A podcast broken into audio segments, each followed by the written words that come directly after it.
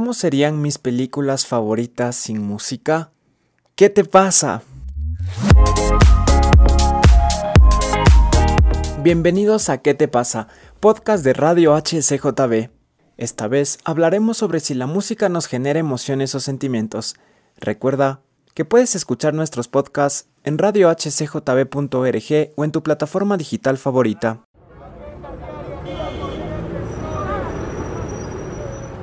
En esta ocasión nos acompaña Marco Mosquera.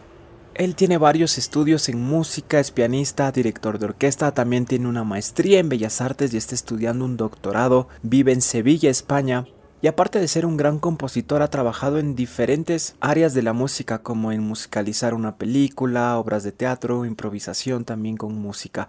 Así que es un gusto tenerte aquí Marco con nosotros, es un honor, gracias y cuéntame, ¿la música puede provocarnos sentimientos?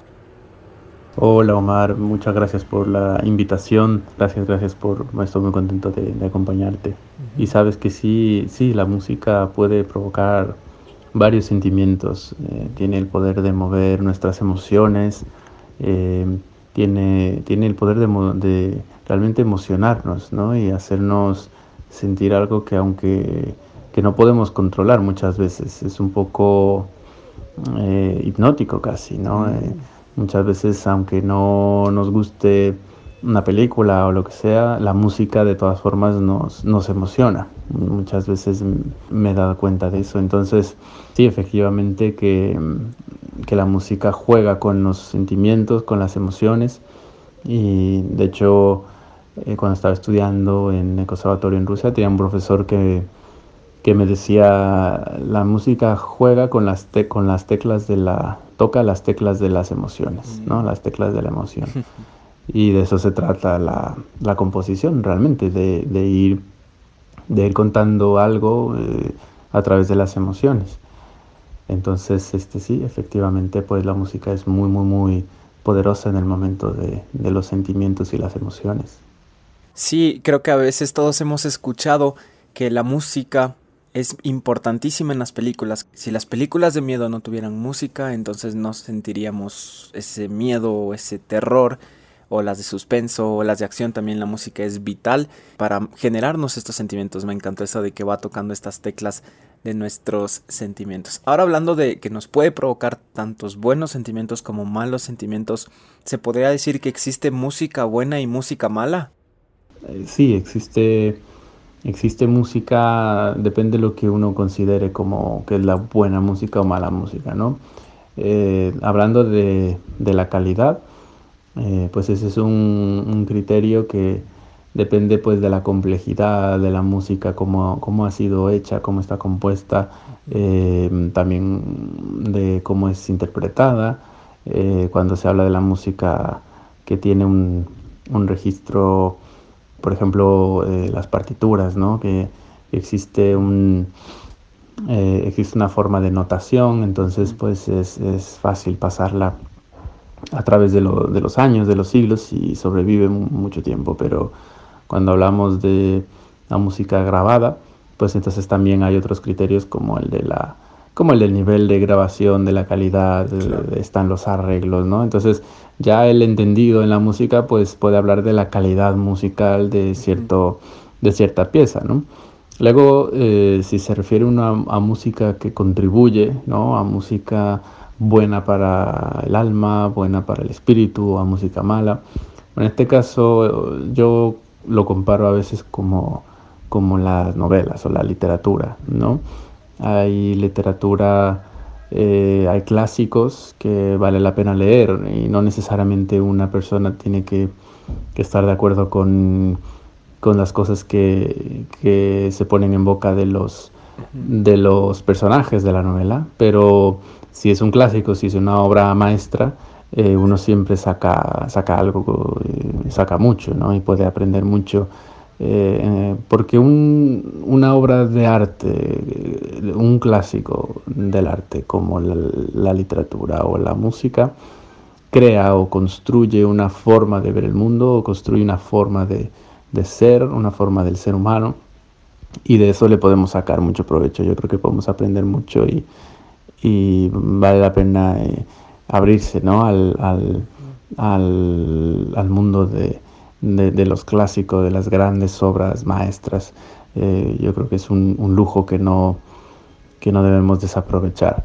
Y hay de todo, también está música que es un poco más para el momento, música que sabemos que hoy es popular y que a través de los años pues dejará de serlo y no sobrevivirá o difícilmente en un futuro se le llamará una obra maestra, ¿no? ¿Qué, es lo que constituye a una obra en, eh, en particular como, como una gran obra maestra ¿no? de la humanidad? Entonces, eso es lo que yo podría entender con música que es buena o que contribuye, o música en la que uno un poquito puede perder el tiempo, o que quizá eh, distraen o simplemente exaltan emociones efusivas, pero no eh, no, no, contribuyen nada más, ¿no? no te llevan mucho más allá a, razonamientos más profundos. Lo mismo que la literatura, que hay literatura de, de ahora, de aquí, mm, hay revistas de farándula y hay grandes novelas. Lo mismo, lo mismo con la música. Reacciona, ¿qué te pasa?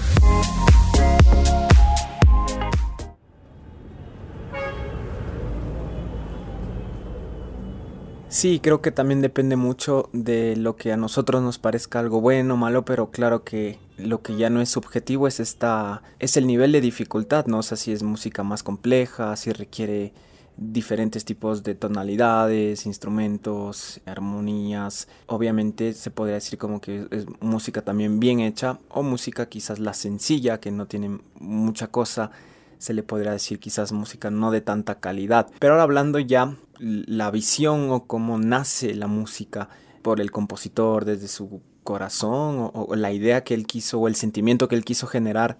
¿Se podría decir que existe algún género musical que nos haga daño o que sea malo para nosotros? Sabes que hablando de los géneros de música, yo no creo que haya un género de música dañino. Yo creo que eh, sí creo que hay música que puede ser dañina, pero mm, quizá piezas concretas, ¿no? Eh, obras concretas que, mm, que, pueden ser dañinos. De todas formas, depende mucho del, cómo uno las escuche. Hay, cosas que yo pues podría hace años considerar como dañinas, pero que ahora pues puedo escuchar con interés o viceversa. Eh, entonces, pienso que, de eso, eso sí puede haber y que eso es, muy particular de cada persona. Eh, pero no creo que haya un género de música que sea dañino. Eh, yo creo que cualquier género se puede utilizar eh, de una manera constructiva y la música de por sí habla, puede hablar, no, no, siempre, ¿no? Tiene, no siempre está compuesta para que diga algo, pero tiene esa posibilidad y cualquier género se puede utilizar para, para transmitir un discurso, una narrativa. Eh, y bueno, luego está por el otro lado la, letra, ¿no? De, si uno está hablando de canciones, pues la letra contribuye mucho a transmitir una idea, un discurso. Y eso también tú puedes catalogarlo como dañino o algo que, que sí es constructivo. Entonces, en ese caso también eh, depende de la letra. Pero mm, no, ningún género eh, realmente contribuye a, a dañar, eh, porque, porque un género no existe eh, igual siempre, ¿no? Un género se puede tratar de distintas maneras y se le puede arreglar de distintas formas y se puede tocar acústico y, o sea, si me pongo a escuchar una pieza clásica para orquesta, eh, depende, si le subo mucho el volumen ya será dañino o si la, depende cómo la escuche, pues también puede puede mm, alterarme, ¿no? Entonces es muy relativo a lo que quiero decir. Y, y que más depende de la intención con la que se ha hecho y quizá también de los oídos con los que se escuchan.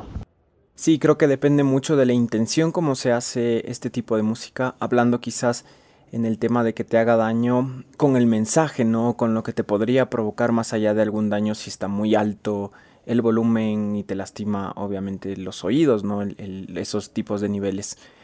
Ahora, existió también el cine mudo, tuvo ahí alguna época, y ahora siempre está esta frase que decíamos al inicio, que la música es vital para, para el cine, para las películas, y sin música no habría películas, no habría estos sentimientos, estas sensaciones. ¿Cómo sería volver estas películas sin música? O sea, esta parte tan vital sería como quitarle lo más importante.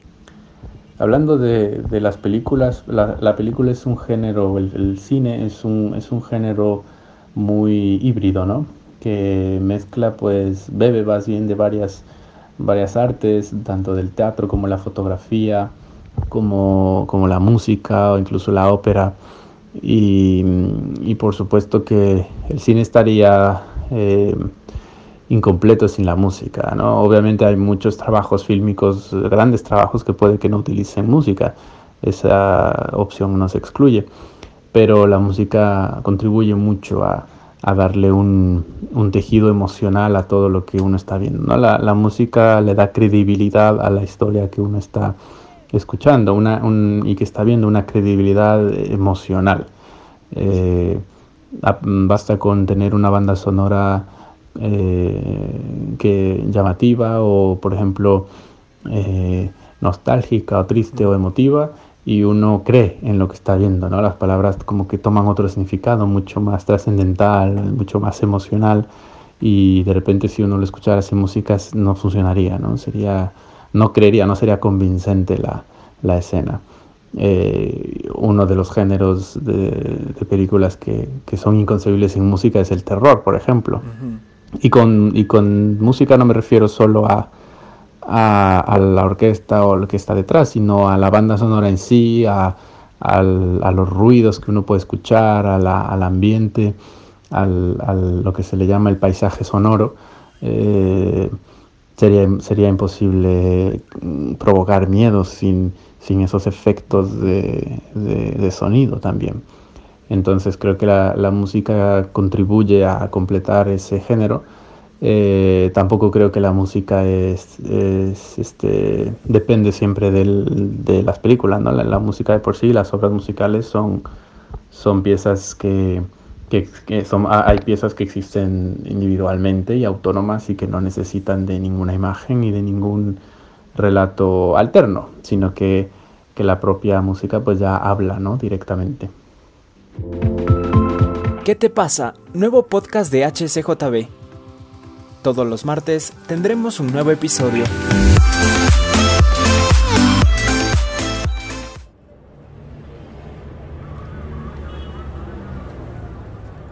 Y es así porque hay bandas sonoras que le han dado identidad a las películas, ¿no? Que se vuelven súper famosas en el comienzo escuchábamos un poco de Star Wars, Piratas del Caribe, Señor de los Anillos y bueno, entre grandes sagas eh, del cine que también son muy conocidas las bandas sonoras. Ahora hablando de armonías musicales, estas nos pueden generar diferentes sensaciones. ¿Existe alguna fórmula o algo como decir, ah, mira, esto te genera, no sé, angustia, más felicidad?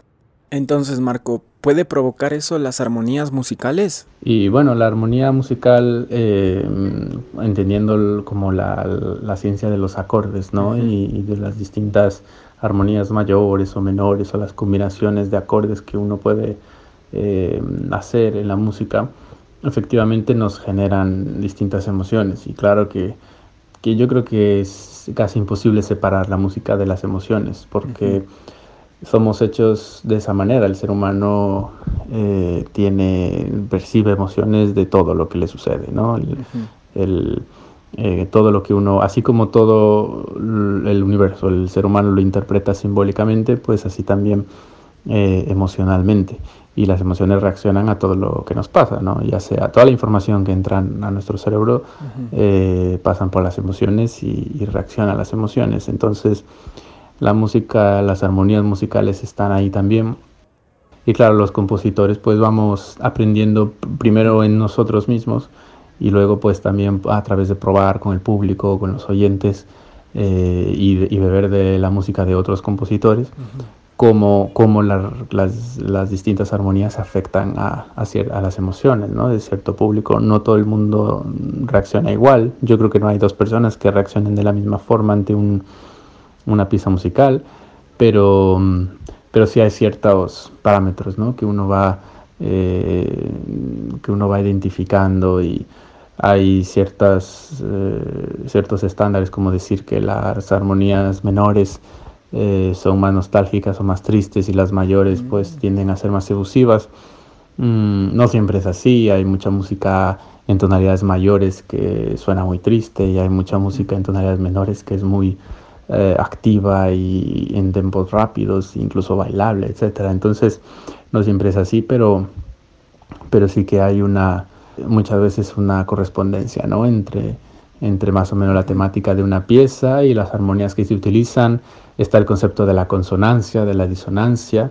Entonces es un concepto que no es solamente cultural, sino que está en la naturaleza, en la naturaleza también de nuestro oído y de cómo escuchamos la, la música. Y bueno, para los que saben un poquito de música, pues la, las, las consonancias o los sonidos que son agradables tienen una relación simétrica, ¿no? Matemática entre las vibraciones de, de las ondas eh, y las que esas están relacionadas a, la, a lo que sería el espectro armónico de las notas, ¿no? Entonces lo, lo que sería, bueno, los que saben música saben que es la octava, la quinta, la cuarta, la, la tercera, etcétera, ¿no? La, la proporción áurea de, de, la, de las vibraciones, ¿no? Y eso es lo que, lo que nos, nuestro oído por alguna razón percibe como sonido agradable.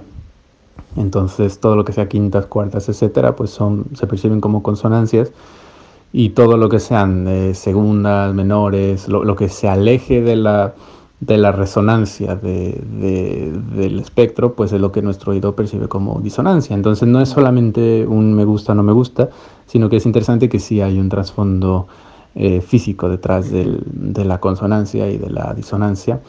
Y no por eso quiere decir que, que, podemos objetivizar el gusto de la música, porque a mí me gustan mucho las disonancias, por ejemplo. Mm. Y hay muchas consonancias que a veces, mucha música consonante que no me gusta.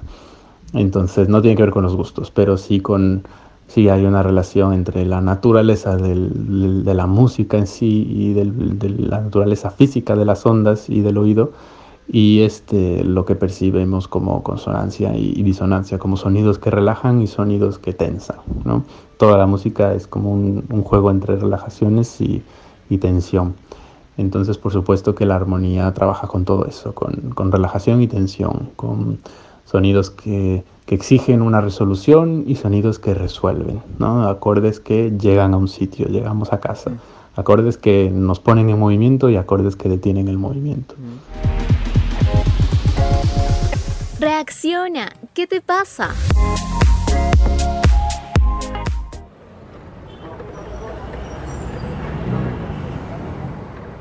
Sí, creo que ahí, ahí nos queda bastante claro. No, no hay una fórmula que se repita, pero sí, obviamente nos genera este tipo de sensaciones, diferentes sensaciones, diferentes emociones. ¿Y qué tan espiritual? Bueno, y la, yo creo que la música es muy espiritual y mm, yo creo que hay una, una, una, cosa especial sobre la música. ¿no? Sabemos que en el Antiguo Testamento, por ejemplo, los, los profetas muchas veces llamaban a, a, los músicos para que estuvieran tocando mientras ellos iban a, a, consultarle a Dios. Cuando ellos iban a orar, pues llamaban a los músicos, a los tañedores, a un tañedor que viniera con un, una arpa, con, con una lira y, y acompañara con sus notas eh, su, su, oración. Entonces hay un, un, nexo muy, muy interesante, muy importante entre la música y, y, la conexión con Dios. También es verdad que en el cielo pues se habla de cánticos, ¿no? incluso uh -huh. de instrumentos musicales celestiales. Es lo único que, que hay ahí en el, en el cielo de, de, lo que nosotros aquí humanamente llamamos artes, pues eh, la que la que existirá en el cielo y la que hay es, eh, es, es la música. Entonces yo creo que efectivamente pues Dios nos ha creado con esta capacidad para la música. Eh, yo creo que muchas veces Dios habla a través también de, de la música a, los, a los que saben escuchar ¿no? eh, su voz en la música. Y yo creo que la música es un, un vehículo muy potente para transmitir eh, muchas veces estados emocionales o incluso eh, para transmitir mensajes espirituales que, que, de otra forma es más difícil transmitir o, o, de una forma más eh, quizá directa y completa y difícil de evadir que con las palabras, por ejemplo.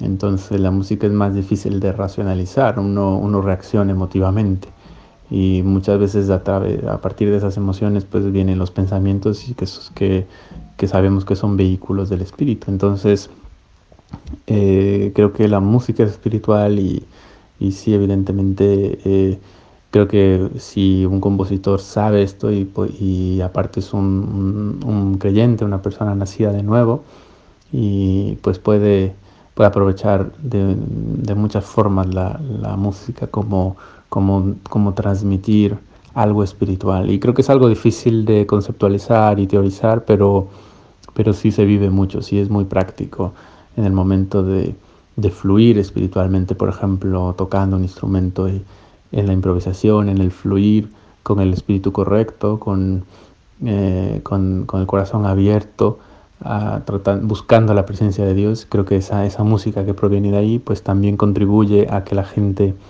adopte un, una, una búsqueda similar, ¿no? O que al menos eh, el, el, espíritu de la gente como que se disponga también a, a, buscar la presencia de Dios. Eso es, ha sido también mi experiencia tocando en, iglesias eh, o en predicaciones, mientras alguien predica o en ministraciones. Es verdad que pues la música es algo muy, muy potente y muchas veces eh, yo me he sentido así, que es como si yo estuviera orando al micrófono, pero lo hago a través del piano, a través de la música y la gente es bendecida y sus espíritus reciben. Y entonces, y también hay que tener mucho cuidado porque la música, pues así como un, un vehículo para acercarnos a Dios, pues también mucha, muchas veces puede ser usada para fines contrarios, ¿no? Y para, para mandar mensajes eh, distintos, ¿no? Como que más bien nos apartan. Entonces, en ese sentido, sí creo que, que hay que saber distinguir entre el espíritu y discernir, así como cuando uno escucha a alguien predicar o hablar y la Biblia nos exhorta a discernir el espíritu de ese mensaje, pues de la misma forma con la música. Entendiendo ahora todo el peso espiritual que puede tener la música, ¿cómo podemos saber qué música debemos escoger? ¿Qué música sí debemos consumir y qué música quizás no nos haga bien? Yo creo que obviamente es, es complicado, ¿no? Porque pues todos somos distintos, eh, todos, a todos nos puede gustar cosas distintas y luego todos podemos encontrar algo distinto en estas, en, en la música en general. Y con la música comercial, ya que mayormente es eh, vocal y, y, tiene, tiene letra, eh, yo creo que vale la pena centrarse en el mensaje de la letra. Y si el mensaje de la letra es constructivo, si el mensaje de la letra tiene, un, tiene un, una, tiene algo que, que, nos aleja pues de Dios, entonces no, no, es algo que nos conviene. Nosotros mismos podemos discernir si, si qué le estoy dando a mi, a mi espíritu, ¿no? Así como yo sé cómo alimentarme para no ponerme enfermo y, y que, cuál es la comida saludable que, que, le viene bien a mi cuerpo, pues así yo también puedo elegir que le viene bien a mi mente ¿no? a mi, o a mi espíritu. Y pues con la letra es mucho más sencillo analizar. Luego cuando hablamos de la música instrumental, yo, yo prefiero pues fijarme en la, en la complejidad de la música, en la forma en la que está escrita. Eh, es como la resolución un poquito ¿no? de la música. Hay, hay, hay música que está en una resolución de, de 4 píxeles, ¿no? en los que uno ve cuatro cuadrados para poner una comparación y música que está compuesta en una en un HD o en una resolución muy muy muy alta de miles y miles de píxeles en los que uno puede ver muy bien una, un cuadro muy complejo por ejemplo. Entonces eh, y ya si tú tienes oportunidad de ir a un concierto y escuchar una pieza acústica clásica por ejemplo pues ya eso eso es no ver la foto HD de la playa, sino estar realmente ahí en la playa y verlo con tus ojos realmente, ¿no? Físicamente, porque no hay nada como la música acústica que no ha pasado por, por ninguna compresión y, y ninguna digitalización. Los, los, instrumentos que son muy, muy buenos y tecnologías que son muy buenas y, y, ayudan mucho y contribuyen, pero obviamente nada, nada se compara a la escucha real y acústica del, del, del, instrumento ¿no? propio en sí, en el ambiente. Entonces, eso es lo que yo creo que más eh, estimula el cerebro y, te pone en el, en el mejor lugar posible para poder disfrutar y, y para poder reflexionar. Eh, pero, pero cuando se trata de elegir, eh, yo creo que está tanto la parte como profesional, como compositor profesional, pues uno siempre quiere tener lo mejor y beber de lo mejor y alimentarse de lo mejor.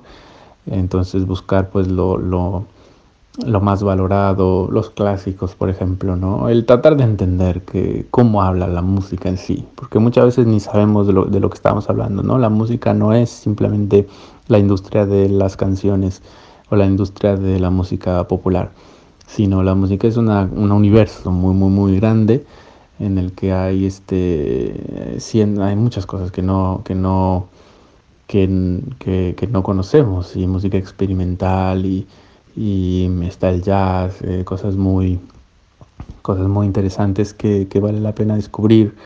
Entonces eh, pues por un lado está la pregunta respondida como profesional. Luego cuando uno habla como creyente obviamente pues lo que decíamos, el fijarnos en, en el discernir con qué espíritu está eh, esa música o qué, nos transmite espiritualmente. Yo creo que es algo que, que, no se puede racionalizar, que solamente podemos entender mediante el espíritu.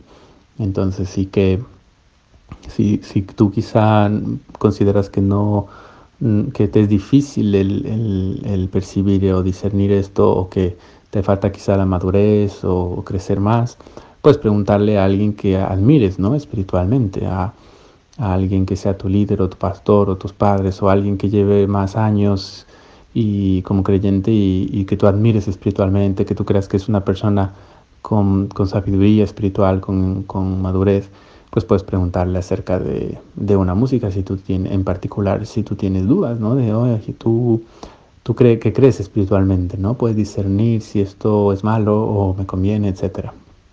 Entonces creo que eso es, es muy importante. Y, bueno, habíamos hablado de, después ya de la letra y de lo que y de lo que transmite, que yo creo que eso es lo más sencillo para poder discernir y para poder decidir qué es lo que nos conviene, ¿no? Así como uno puede discernir entre películas, entre mensajes, eh, etcétera, ¿no? Libros, lo que sea.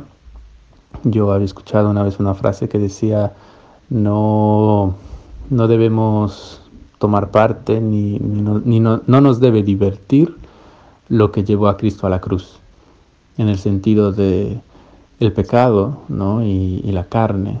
Eso, eso es lo que lo llevó a la cruz, ¿no? Eso es por lo que Él murió para, para liberarnos del pecado, de la carne. Eh, no debemos disfrutar de eso, aunque, aunque no seamos nosotros quizá los que lo cometamos, pero disfrutar de una película que relata eso, o una serie, o, un, eh, o una canción o etcétera que, que, exalta la carne o el pecado, pues es tomar un poco parte, es participar. O sea, ¿cómo nos puede divertir algo eh, que Dios aborrece? Entonces, en ese sentido, pues creo que la letra es lo que es el, el, lo más fácil por donde puedes empezar para discernir qué es lo que te conviene y qué es lo que no te conviene. Muchísimas gracias Marco Daniel, realmente hemos disfrutado mucho, aprendido un montón y de seguro vamos a poner en práctica también todo lo que nos has enseñado. Te mandamos un fuerte abrazo desde acá, desde Quito, Ecuador. Muchas gracias Omar por la invitación, ha sido de verdad un gusto, un privilegio, un, un honor como siempre y se, sabes que pues este, es mi casa y me ha gustado mucho siempre pues contribuir y siempre estar en, en lo posible y y un gran saludo desde España pues a todos los que nos escuchan y, y un gran abrazo.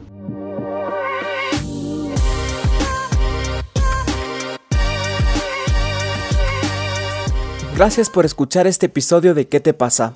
Recuerda seguirnos en redes sociales como Radio HCJB en Facebook, Instagram y TikTok. Nos encontramos en el siguiente episodio.